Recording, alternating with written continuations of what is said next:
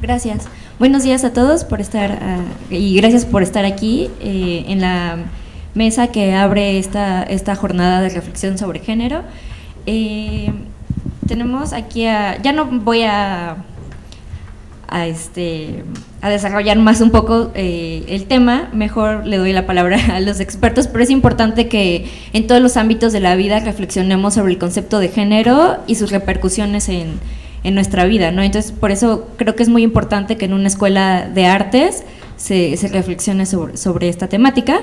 Y eh, la dinámica de la mesa va a ser, eh, tenemos tres ponentes, cada uno va a, a, tener 15 minutos y posteriormente pasamos a las preguntas y las respuestas y ahora voy a presentarlos.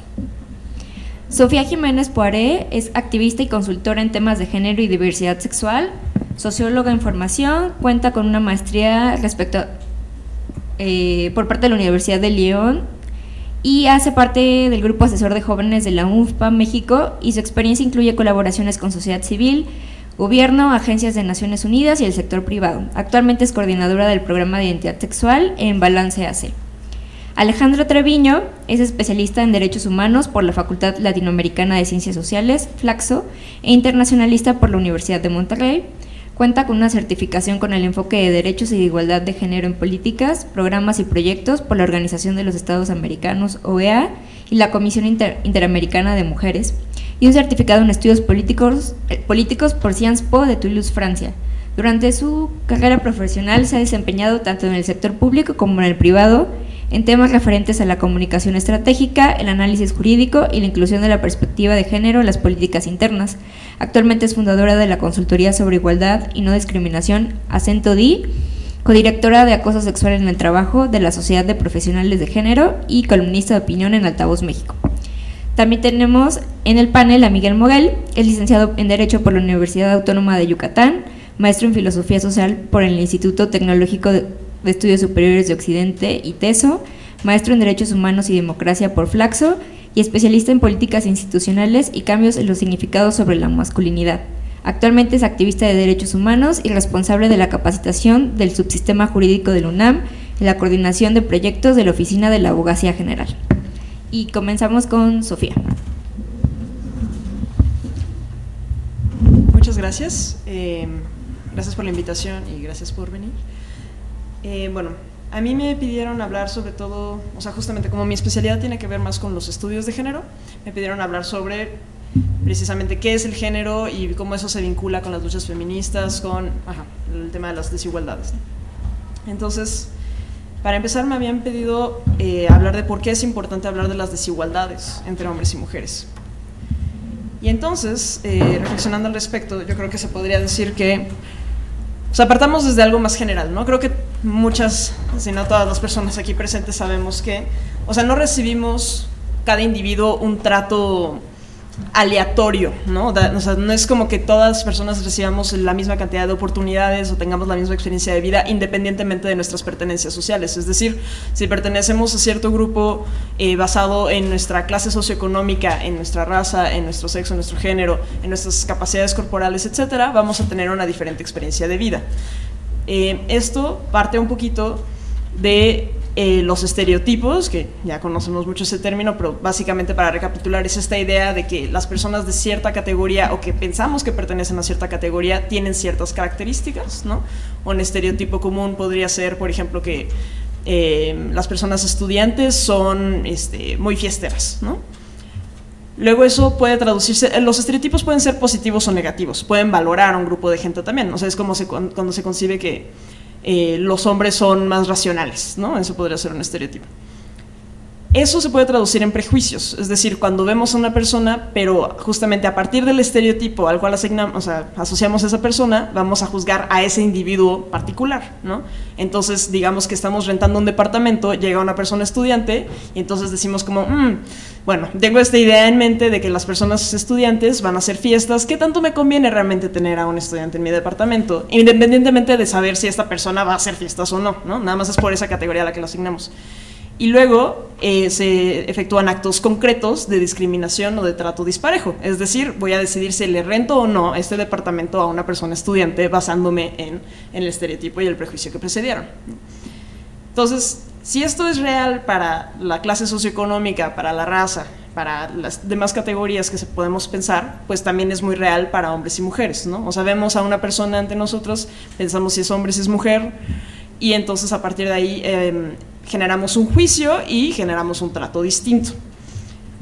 Entonces, está muy cañón, me voy a expresar de manera un poquito juvenil acá, pero, o sea, este Sí, o sea, en el caso del sexo y del género es realmente de las asignaciones más importantes que se nos dan. O sea, tan importante es que en el acta de nacimiento consideran que es importante tener una casilla de sexo, decir si, somos un hombre o una mujer, y en el lenguaje, en castellano particularmente, o sea, tenemos la insistencia de decir todo el tiempo si es él o ella, si es bonita, si es bonito, ¿no? Este, darnos un nombre que generalmente muchos sí tienen que ver. O sea, María y José son, o sea, nos dicen como si es un hombre o si es una mujer, ¿no?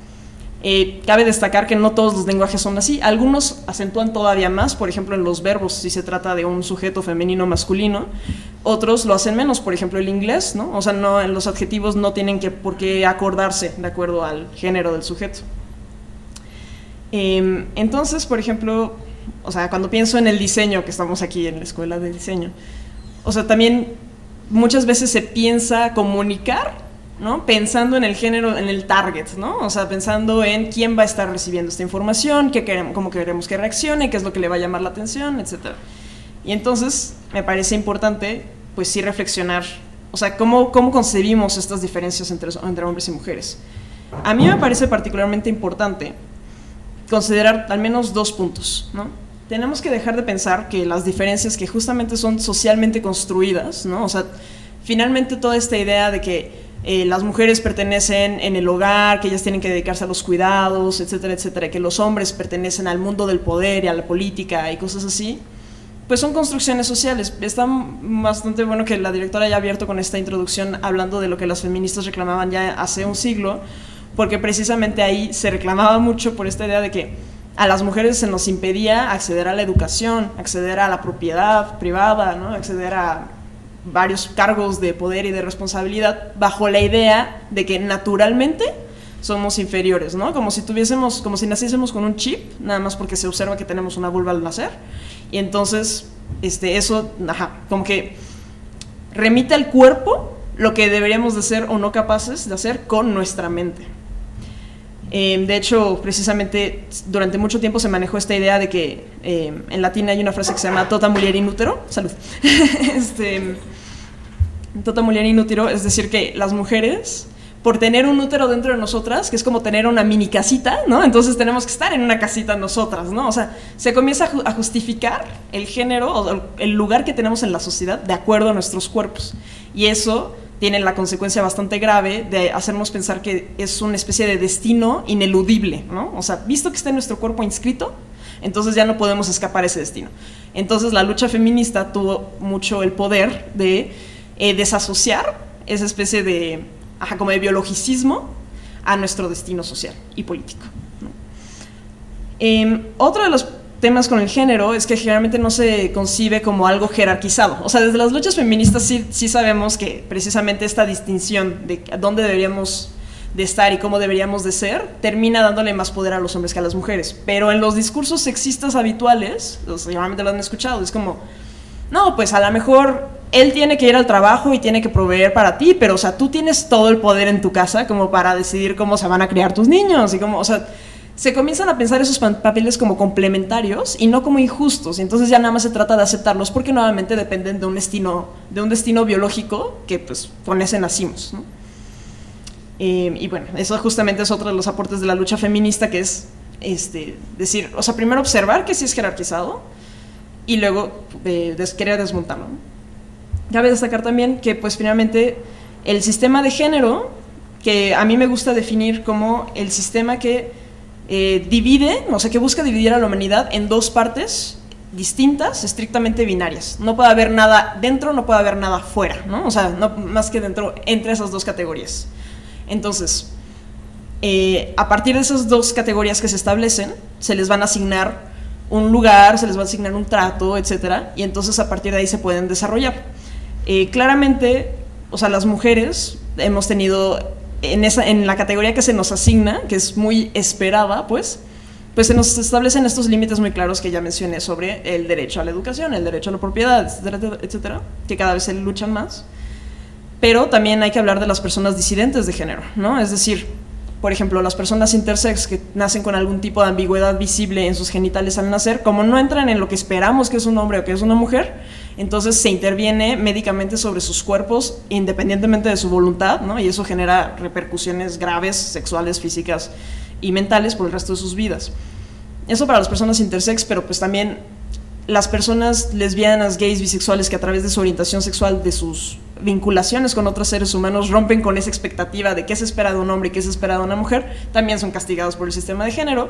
Y todavía más las personas trans y las personas no binarias, que, o sea, nuevamente no, como no corresponden a esta asignación de por qué tienes un pene tienes que ser un hombre y por qué tienes una vulva tienes que ser una mujer, entonces, y cabe destacar que, o sea, finalmente son las personas, o sea, las mujeres trans racializadas, es decir, aquellas que son afro, que son morenas, etcétera, que tienen bajos recursos, tienen una esperanza de vida de 35, 30 años, dependiendo un poquito de la región, y o sea, comparado a una esperanza de vida de 80, 90 años, eh, realmente es muy impresionante cómo este sistema nos castiga. Eh, y contraria a quienes son las personas más marginalizadas por este sistema, pues tenemos también a los grupos más privilegiados.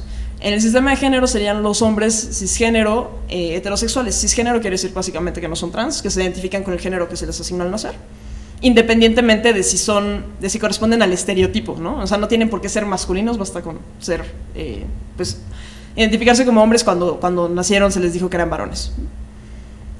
Em, y esto se atraviesa con otros sistemas de poder. ¿no? no es nada más un hombre cisgénero heterosexual quien va a tener las mayores esferas de poder en la vida, sino también aquellos que son blancos, que son de clase media o alta, que tienen capacidades eh, físicas típicas, etc.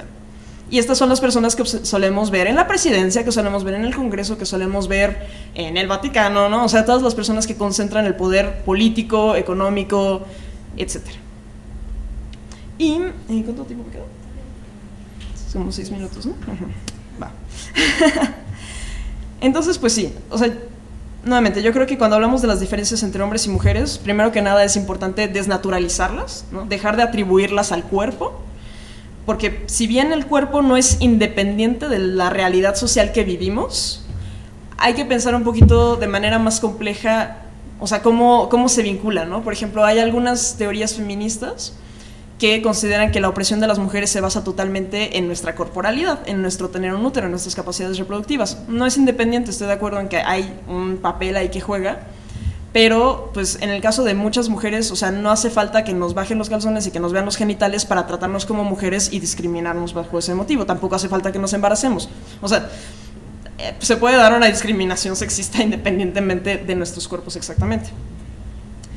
Em, también es importante que a partir de observaciones sociales como los aportes que se pueden hacer desde la sociología, o sea, sí veamos que existen tendencias, o sea, las estadísticas nos muestran que ciertos fenómenos afectan de manera distinta a distintas personas.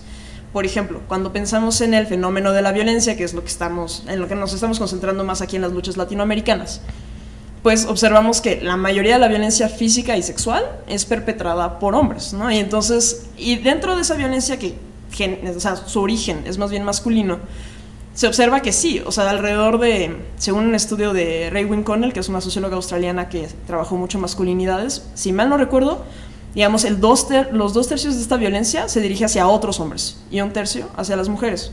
Es cierto, cuando miran los números de quiénes son las personas asesinadas en México, sí, la mayoría son hombres, pero nuevamente, asesinados por otros hombres, ¿no? Entonces, por ejemplo, para mí, cuando reflexiono en cómo terminar con el fenómeno de la violencia, con perspectiva de género, pues también se trata mucho de trabajar masculinidades. ¿Qué le estamos enseñando a los hombres respecto a cómo se vinculan, cómo resuelven conflictos, cómo se comunican con otras personas, cuáles son sus intereses, cómo se tienen que dar valor a sí mismos para sentirse reconocidos en la sociedad, ¿no? Que muchas veces resuelven esos temas a través de la violencia, así como de vamos a echarnos un tiro en el parque a ver quién es más cabrón, ¿no? Y entonces así se construyen su autoestima y demás. Em, y pues en eso, o sea, precisamente tomar estas tendencias sociales en cuenta implica que vamos a tomar acciones estratégicas que vayan atendiendo esas diferencias, ¿no? Precisamente. Si queremos atender la violencia, creo que es muy importante que trabajemos masculinidades reconociendo que la mayoría viene de ahí. Em, y también Ajá, bueno, sí, nuevamente también una nota al pie de página, que no, no caigamos tampoco en simplismos ni en determinismos, ¿no? O sea, podemos observar tendencias sin tomar tampoco medidas absolutistas, ¿no? Donde, todas las personas que se asocian a cierta categoría las tratamos de la misma manera. Em, y pues un tercer apunte sería respecto a las diferencias, que tampoco hay que considerar que es malo que sigamos ciertos estereotipos o ciertos roles de género. O sea, en el sentido de que, o sea, yo cuando estaba apenas entrando en el feminismo, pensaba como de, chale, pues, si en realidad, por ejemplo, la idea de que las mujeres deberíamos de depilarnos, maquillarnos, utilizar tacones, pues es una construcción social, entonces ninguna mujer debería de hacerlo, nunca jamás, ¿no? Entonces, todas aquellas que lo hagan son unas oprimidas, alienadas, etc. Y luego es como de no, o sea, creo que también tienen, o sea, si queremos hacerlo, pues lo hacemos, ¿no? O sea, si, y si no queremos hacerlo tampoco. O sea, tampoco tenemos que, para, digamos, luchar contra el sexismo, tenemos que alejarnos forzosamente de todos esos estereotipos. También señalo que esto aplica también para las mujeres trans, que frecuentemente se les critica el querer utilizar ciertos atributos que se consideran femeninos, pero pues tienen el derecho de hacerlo. Em, entonces sí. Y pues ya, o sea, como de la definición de género, quisiera también señalar que desde la academia, o sea, cuando fui a mi primera clase en la maestría de estudios de género, lo que nos dijo nuestra profesora que ya se estaba retirando y que ya había fundado la maestría, era que al menos en la academia no hay un consenso sobre qué es el género exactamente. O sea, hay muchas maneras de verlo, hay muchas maneras de interpretarlo y de manejarlo. Entonces, y esto generalmente, o sea, cada definición ha surgido de distintos contextos y ha tenido distintos fines, que siempre los fines van a ser políticos, ¿no? Sobre todo si tienen que ver con la lucha feminista. Entonces, o sea, por ejemplo, se ha utilizado el género para hablar de la construcción social, que se hace a partir de la observación de nuestros genitales, ¿no? Para hablar de los roles de género, que es la manera en la que yo prefiero nombrar esas cosas. También se ha hablado de género para hablar de las relaciones de poder entre hombres y mujeres. O se ha hablado para hablar más generalmente del sistema patriarcal o del sistema sexista. A veces se habla del género masculino, del género femenino, del género hombre, del género mujer a veces se habla del género como el performance, al sentido de Judith Butler, ¿no? el sentido de que qué es lo que expresamos a través de nuestra vestimenta, de nuestro comportamiento, de nuestros nuestras actividades. Generalmente se piensa el género como posterior al sexo, es decir, se parte del sexo y entonces de ahí se construye el género. Pero también hay otras críticas a las que adhiero más que consideran que el género es previo al sexo, es decir, antes de saber cómo percibimos el sexo, porque también la medicina ha evolucionado mucho en ese sentido y antes se consideraba que las mujeres éramos hombres menos cocinadas, ¿no? O sea, en el sentido de que teníamos un pene invertido más que un sistema propio y aparte, ¿no? Em, pues sí, o sea, esa manera de concebir el sexo era distinta y en ese sentido, o sea, no se consideraba que las mujeres eran de Marte y los hombres de Venus, de, perdón, al revés, los hombres de Marte y las mujeres de Venus, sino más bien que pues las mujeres éramos hombres menos evolucionados. Y ya, bueno, nada más para concluir, este, porque se me acaba el tiempo. Bueno, yo nada más invitaría a mantener una mirada muy crítica acerca de cómo el sistema de género ha construido nuestra realidad y también considerar que, o sea, la sociedad en la que estamos es producto y productora de, o sea, nuestra realidad. Es decir, las tendencias sociales existen por una razón y hay que atender esas diferencias y por eso hay que tener estrategias particulares, pero tampoco ignoremos que pues en realidad tenemos un mundo de posibilidades independientemente de los cuerpos que tenemos, ¿no? Em, y esa mirada crítica la podemos tener hombres y mujeres, si es necesario que la tengamos. Nada más hay que considerar que a veces para los hombres puede resultar un poquito más difícil porque pues siendo la categoría dominante que más se privilegia este tipo de sistema, igual que las personas blancas respecto al racismo, al igual que las personas heterosexuales respecto a la homofobia y demás, pues a veces nada más hay que mantenernos todavía más a la escucha, más aceptar cuestionarnos y que se nos cuestione. Y pues sí, o sea, me parece muy valioso que en, aquí en una escuela de diseño que precisamente contribuye mucho a la comunicación y a los mensajes que están en la sociedad que nos construyen, precisamente se cuestione cómo contribuimos a reproducir ese sistema y esos estereotipos dentro de nuestro trabajo. Muchas gracias. Toca el turno de Alejandra Treviño.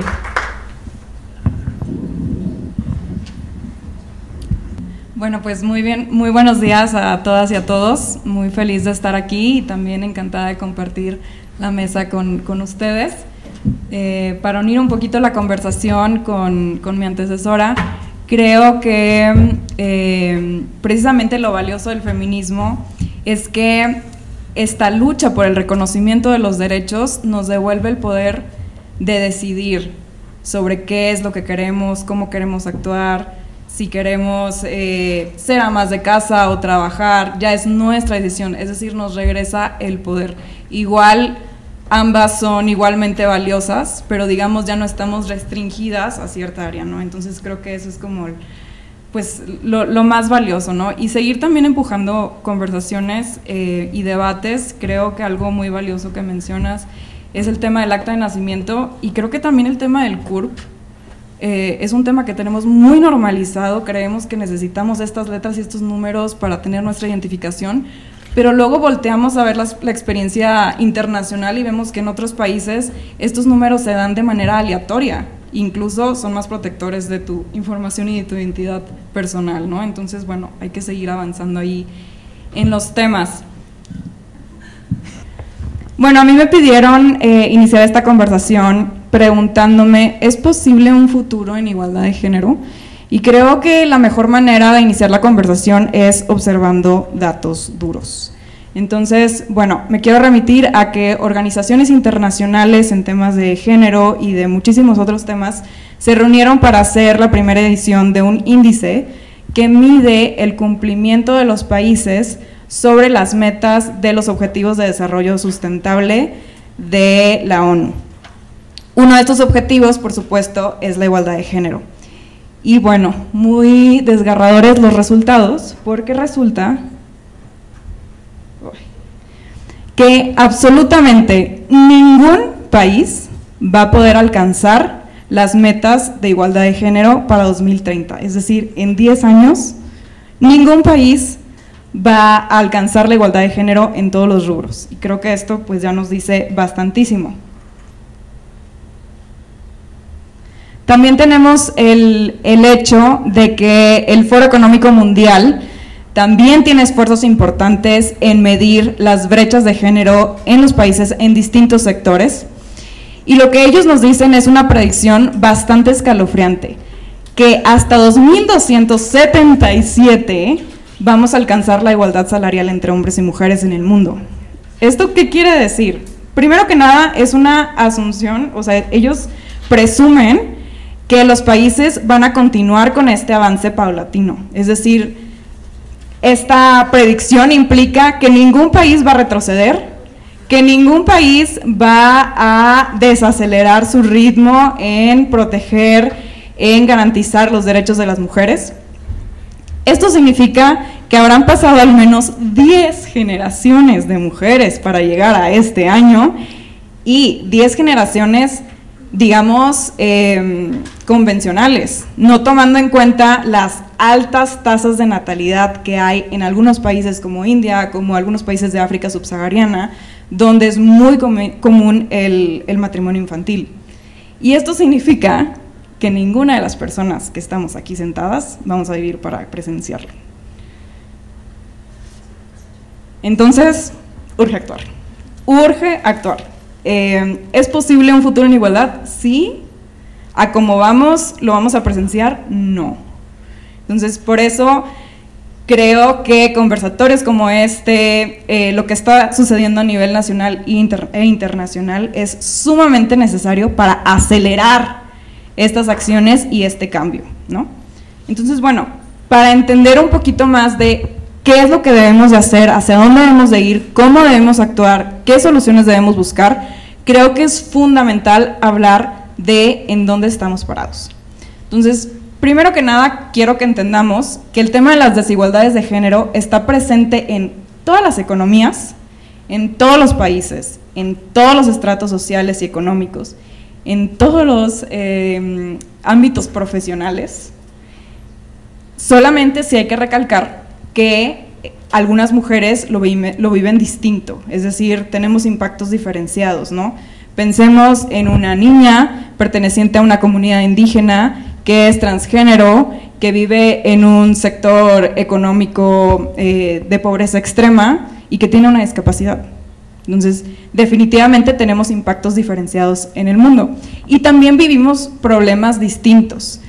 Algunos de los problemas desgarradores que hay en la actualidad son, por ejemplo, el tema de la mutilación genital femenina. Que en 2020 afecta a más de 200 millones de niñas. 200 millones de niñas, ¿no? Tenemos temas también de normalización de la violencia sexual en países donde hay conflictos armados, que se usa como táctica de guerra. Tenemos también temas como el cambio climático, que quizá no nos pasaría por la mente que esto tiene perspectiva de género, pero que sin embargo sí impacta. Pensemos en las mujeres que viven en comunidades rurales y que pasan gran parte de su día caminando en busca de agua y alimento. Entonces, el cambio climático las afecta a ella eh, desproporcionadamente, pues quizá tengan que eh, em, pues dedicar más tiempo de su, de su día a esta tarea y tengan repercusiones en la salud, en sus condiciones de vida, etcétera, ¿no? Em, tenemos temas también como la quema de ácidos de mujeres por crímenes eh, de venganza y como matrimonio infantil. Y ojo, estos últimos dos los podremos ver muy lejanos, pero ya hay casos en México. Entonces, Ahora, hablando ya, enfocándonos en nuestro país, quisiera abordar sobre todo eh, los problemas en tres esferas, la política, la económica y la social. La política, quisiera empezar primero con esta, por una frase que me encanta de una filósofa española, española que se llama Amelia Barcalcer. Ella lo que dice es, la política es la puerta de todas las puertas. Esto es una concepción que lo tenían clarísimo las feministas desde el día uno. Es decir, las mujeres tenían claro que tenían que llegar a los puestos de toma de decisiones para cambiar sus condiciones de vida, porque nadie lo estaba haciendo por ellas y porque no era prioridad velar por situaciones como violencia doméstica que, que vivían, como precariedad de sus trabajos, de los pocos trabajos a los que podían acceder, como diferencias en los salarios con sus contrapartes masculinas, como acceso a la educación y BULP. Resulta que los retos a los que se enfrentaban las sufragistas no son muy distintos a los que nos enfrentamos el día de hoy, ¿no? Entonces, ¿qué nos indica esto? Que han habido avances en las legislaciones, sin embargo, no las vemos impactadas en nuestras vidas. Es decir, por eso hace falta seguir legislando, seguir reformando, para que las normas en general sean más efectivas y estén centradas en las víctimas, ¿no?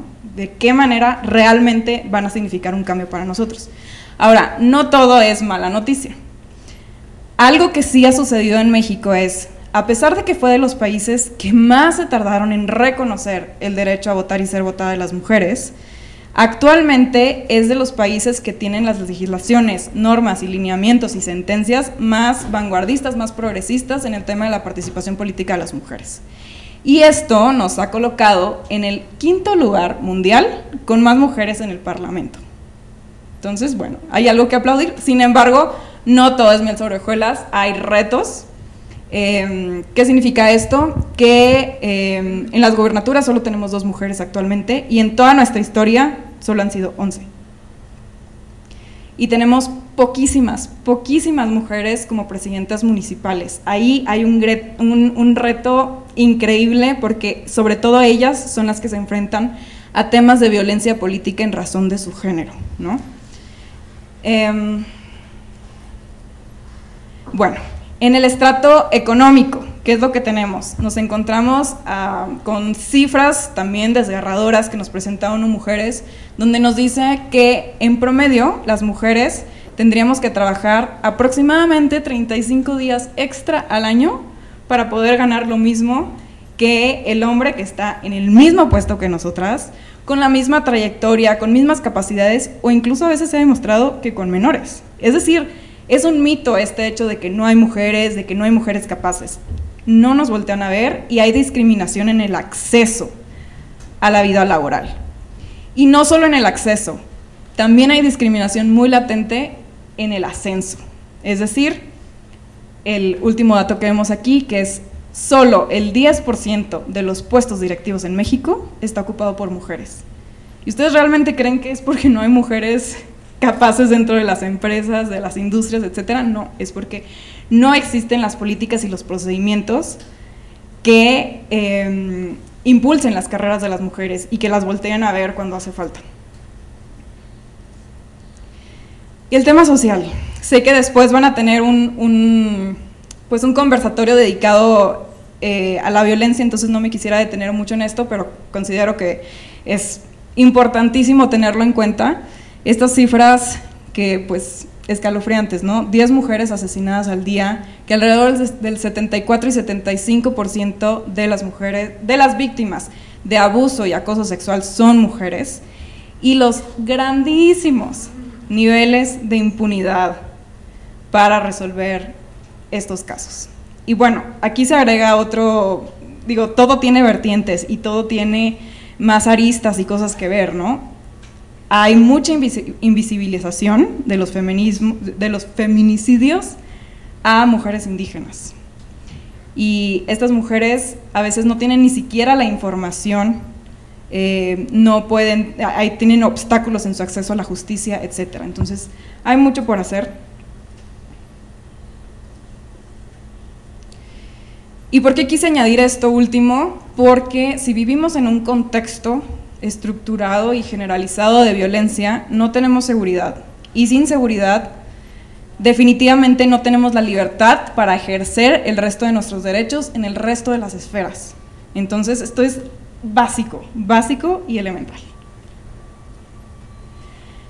Y bueno, ya que vimos todos estos retos, cifras, etcétera, ¿qué hay que hacer?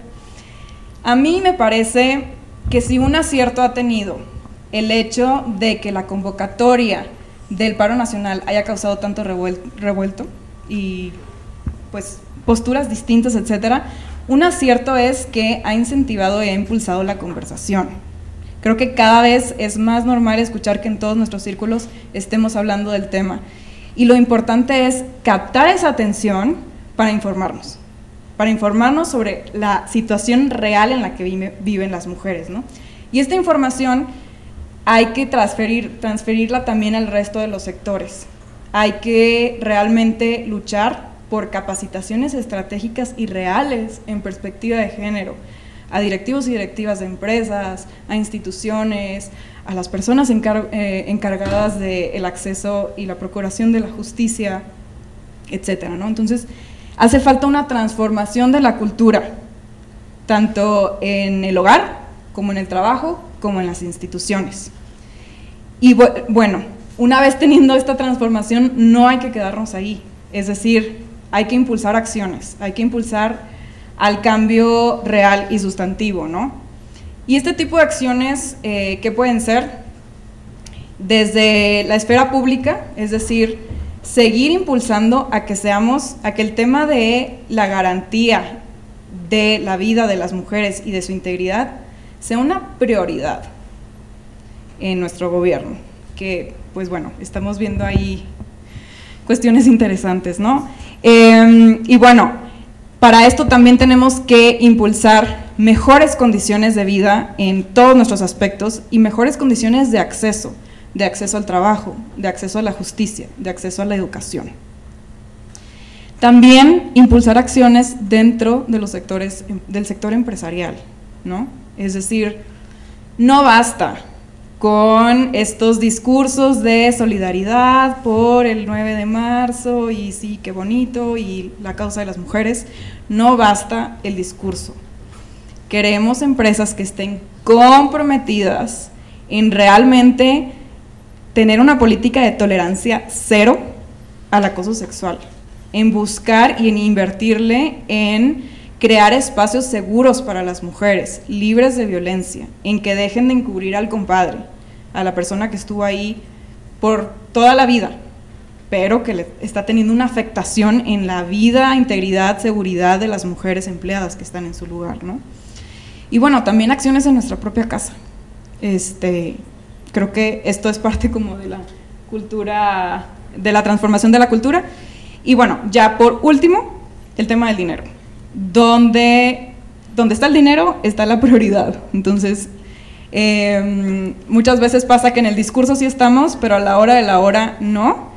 Y eh, pues aquí ya nada más cerrando, em, hay un informe que se llama Explicando tu lana, donde mencionan que el presupuesto federal destinado a acciones para alcanzar la igualdad de género en el país del año pasado Por ejemplo, en el tercer trimestre no se ejerció acerca del 40%, 44%. Y algunas de las conclusiones que ponen ahí es, si, si se ejerce el presupuesto, se ejerce tarde, y entonces esto que implica que termina siendo utilizado el dinero para acciones apresuradas, sin planeación y sin un impacto real. Em, y bueno, pues también la tarea está en exigir que tampoco se disminuya este presupuesto, que al revés se incremente e incluso se reevalúe de dónde más podemos sacar para erradicar este problema de las violencias y las desigualdades de género en México. Lilia, muchas gracias.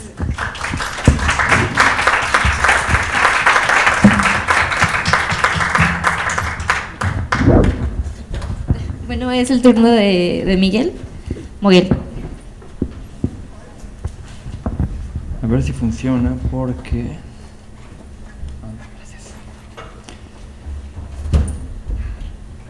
¿Cómo le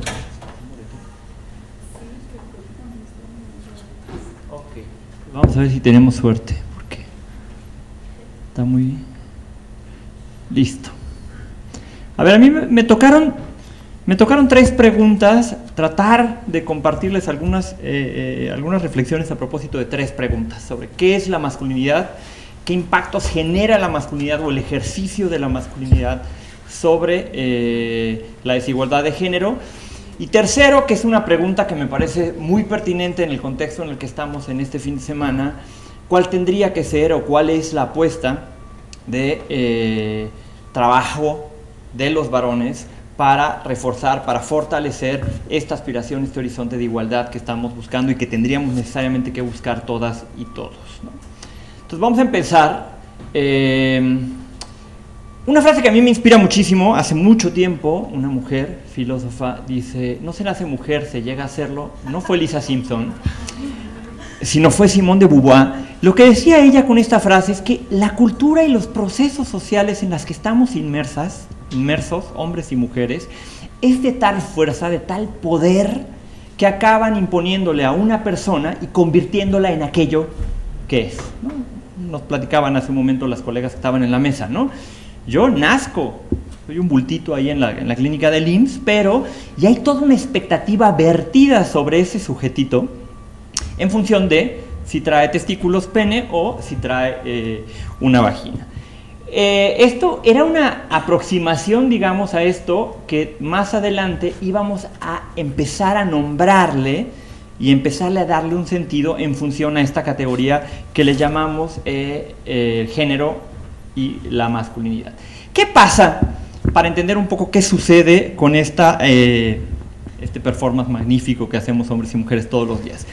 Todas nuestras prácticas, todo el día a día cotidiano, todo lo que hacemos tiene una inspiración, tiene eh, eh, un, origen en elementos que han sido dados, que me han sido eh, otorgados, digamos, desde el momento que nacemos y que, tienen, que provienen de la cultura, de la forma y los lugares en los que me socializo como persona, como comunidad, elementos económicos, elementos religiosos, elementos políticos.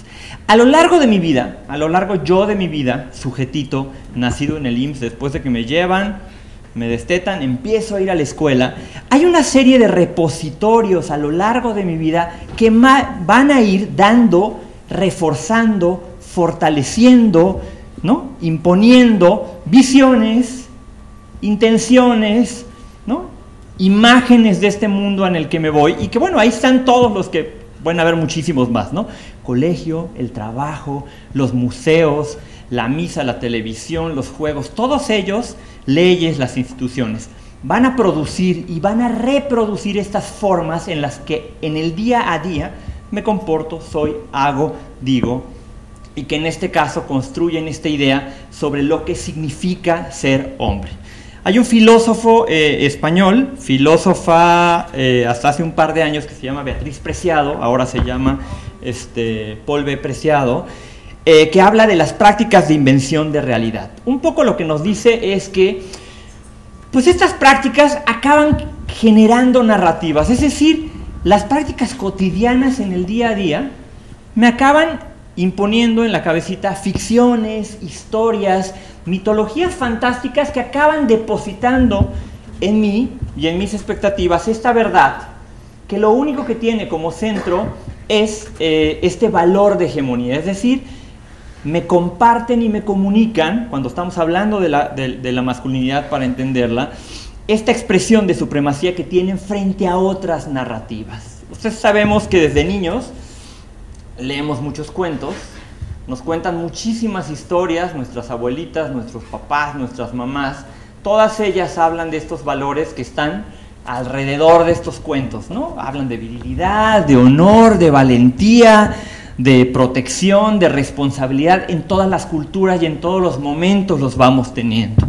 Pero estos valores finalmente, pues con todo el dolor del mundo, pues son noticias falsas, ¿verdad? Fíjense que la parte importante que quisiera yo recuperar, porque lo hemos estado platicando ahorita, si nos quedáramos hasta estas prácticas diríamos, bueno, vamos a transformarlas, vamos a hablar, vamos a contar otras historias, vamos a modificar la forma en la que comunicamos estos relatos y las trasladamos a las siguientes generaciones. El problema es que hay otros repositorios donde esta verdad, y aquí está entrecomillada, se valida. Es decir, yo cuando nazco, nazco en blanco, pero hay una serie de repositorios alrededor, médicos, psicológicos, jurídicos, que tienen una verdad que va a leer mi futuro. Es decir, si yo nací con un pene, muy probablemente se asocia al Código Civil y a la posibilidad de que yo me pueda o no me pueda casar, dependiendo del lugar donde yo viva, con una persona del mismo sexo. Si yo soy una persona que nací con un pene o una vagina no acabada de, desarrollar y soy una persona intersexual, hay una verdad médica que me va a decir hacia dónde tendría yo que decantar según las características de la cirugía que me van a hacer, cómo tendría que ser mi proceso de socialización, en fin, un acompañamiento, o sea, una serie de repositorios que acaban imponiéndome este, a la fuerza, esta necesidad de orientarme hacia uno y hacia otro, y ahorita vamos a llegar a donde quiero ir esta es la parte donde hay violencia, donde todas estas verdades, estos repositorios acaban moldeando mi cuerpo, acaban dándole sentido a las identidades, orientando prácticas, otorgando significados y ordenando nuestras formas de relacionar, naturalizándolas, normalizándolas, haciendo parecer que en el día a día mi manera de ser en el mundo como un varón, eh, pues es normal. Normalizamos prácticas, comportamientos, normalizamos ideas, creencias y todo tipo de representaciones. Y aquí es donde entramos a la parte eh, importante, que tiene que ver en la forma en la que asignamos, que es el impacto más eh, eh, importante en la manera como hemos construido en el el género culturalmente, es que acabamos asignando acciones, representaciones que determinan roles, determinan funciones, determinan espacios, determinan tiempos, determinan tareas, y que al mismo tiempo también tienen una carga de preconcepciones que acaban impidiendo ejercicios amplios de derechos. Es decir, cuando hablamos de los estereotipos, que decíamos hace un rato, pues bueno, estos estereotipos tienen una carga tal que acaban impidiendo, acaban limitando, acaban mermando interpretaciones amplias o, todo el potencial tan amplio que tenemos como personas independientemente del sexo que eh, tengamos.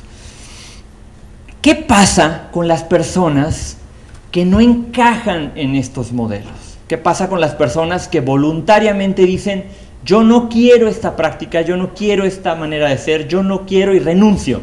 O quienes disienten y dicen, no, estoy totalmente en contra o me rehuso a ser parte de ese modelo. Bueno, pues tenemos que el patriarcado tiene unos mecanismos muy sutiles para mantener a la gente dentro de su redil y estos son la violencia, la exclusión y la discriminación. Son básicamente las, eh, el repertorio, digamos, de acciones con el que mantienen a los sujetos en estas interpretaciones que están eh, forzadamente leídas desde eh, un nivel de superioridad, de control, de dominación. ¿Qué podemos hacer? Y esta sería la pregunta importante. Yo lo traía y lo, lo, coloco aquí, seguramente hay muchísimas más acciones y ahora en el fin de semana va a estar este, vamos a estar reflexionando sobre ellas, pero para el tema de la práctica del arte mismo, del diseño, eh, yo pensaba que esta puede ser una buena eh, tarea. Hablaba de Derrida, Jacques Derrida hablaba de eh, la deconstrucción. Y creo que es una buena propuesta traerla hoy en este contexto. Desbanalizar el, el concepto de la deconstrucción. Muchos varones decíamos, ay, es que me voy a deconstruir como varón, ¿no?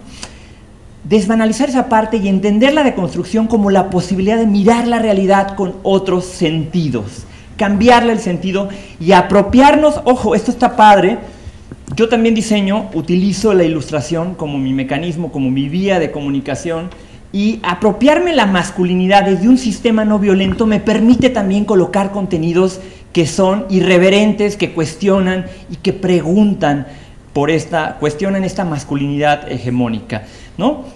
Cuando hablamos de varones o cuando representamos a los varones y a las mujeres, generalmente abrevamos de las ideas preconcebidas de cuerpo, de deseo, de imagen, de estética, de todo, ¿no? Empecemos a hablar de otro tipo de cuerpos, de, cuerpos de varones que incluso no tienen genitales o de cuerpos de varones que van más allá de lo que tendría que esperarse de ellos, ¿no? Hombres y mujeres con otras tallas, con otros momentos, con otras eh, performances hacia, hacia la vida, de construirlo también, entenderlo como un proceso diario, como una reflexión que a diario pudiéramos tener desde nuestras disciplinas y que en cada momento lo podemos refrendar con las cosas eh, que hacemos.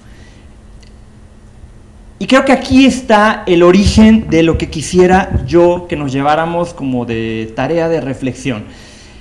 La arquitectura del patriarcado, como nos estaban compartiendo las colegas en la mesa, básicamente está sostenida sobre un sistema, un sistema sexual binario que otorga a unos ¿no? unas características y unos premios, digamos, por estar en ese lado, y a otros las suyas pareciera ser una relación de paridad este sistema sexual binario, ¿no?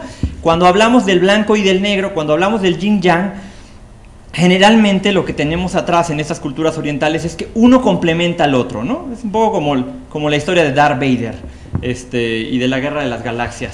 El lado oscuro y el lado luminoso están como complementados, pero al mismo tiempo sin, ¿no? pasan uno eh, con el otro.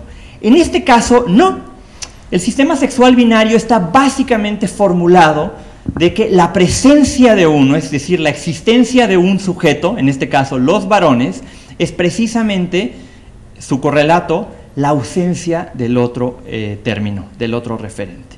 Para que un varón pueda existir y pueda ser reconocido, necesariamente en este sistema opera una lógica en la que invisibiliza, desaparece y hace un lado al otro lado. Esa lógica binaria que, no es nada paritaria, tiene un presupuesto de poder implícito que es el que nos está básicamente jodiendo la existencia. Y esto, estas relaciones profundamente asimétricas y profundamente desiguales son las que tienen como salida muchos de los fenómenos que en el día a día vivimos y estamos... Eh, chingada, eché a perder. Estamos este, experimentando cuestionar estos sistemas, y ya, esta es mi última lámina, lo prometo. Cuestionar estos sistemas binarios pasan por preguntarme todos los días si eso que yo concibo como natural es realmente algo natural. Es decir, es preguntarme por y desnormalizar la naturalidad con la que yo entiendo la tranquilidad con la que vivo. ¿no? Es, eh, pasa también por preguntarme por estos sistemas y por ver cómo organizan y cómo ordenan la vida. No es el único, o sea, este sistema desafortunadamente se cruza con otros sistemas como el de clase, como el de raza, como el de orientación sexual, como el de identidad, como el de pertenencia, y acaban dando lugar a estos fenómenos que platicábamos hace un rato. Ser una mujer, pero además indígena, pero además migrante, pero además lesbiana, pero además, y le vamos sumando, pues eso va haciendo eh, todavía más violenta la fórmula en la que va a padecer seguramente persecución, la que va a ser cuestionada, la que va a ser señalada, culpabilizada, etc. Y creo que terminaría con la última parte, no habemos tantísimos varones, pero creo que eh, una de las cosas que siempre eh, tratamos de rescatar en el aula de clases es, a ver, no se trata de un debate de, ah, mira qué interesante, qué padre, punto, no se me había ocurrido. No, se trata de algo que neta nos tiene que interpelar a todas y a todos. Nos tenemos que preguntar hoy porque hay una responsabilidad política y una responsabilidad feminista de avanzar en esta agenda y que tiene que comenzar por hacernos esa pregunta hoy, no necesariamente llevarte la reflexión, sino hacerla operativa, tomar acción, tener acciones cotidianas que vayan transformando esta realidad para construir espacios más abiertos, más incluyentes y más plurales. Y ya, gracias.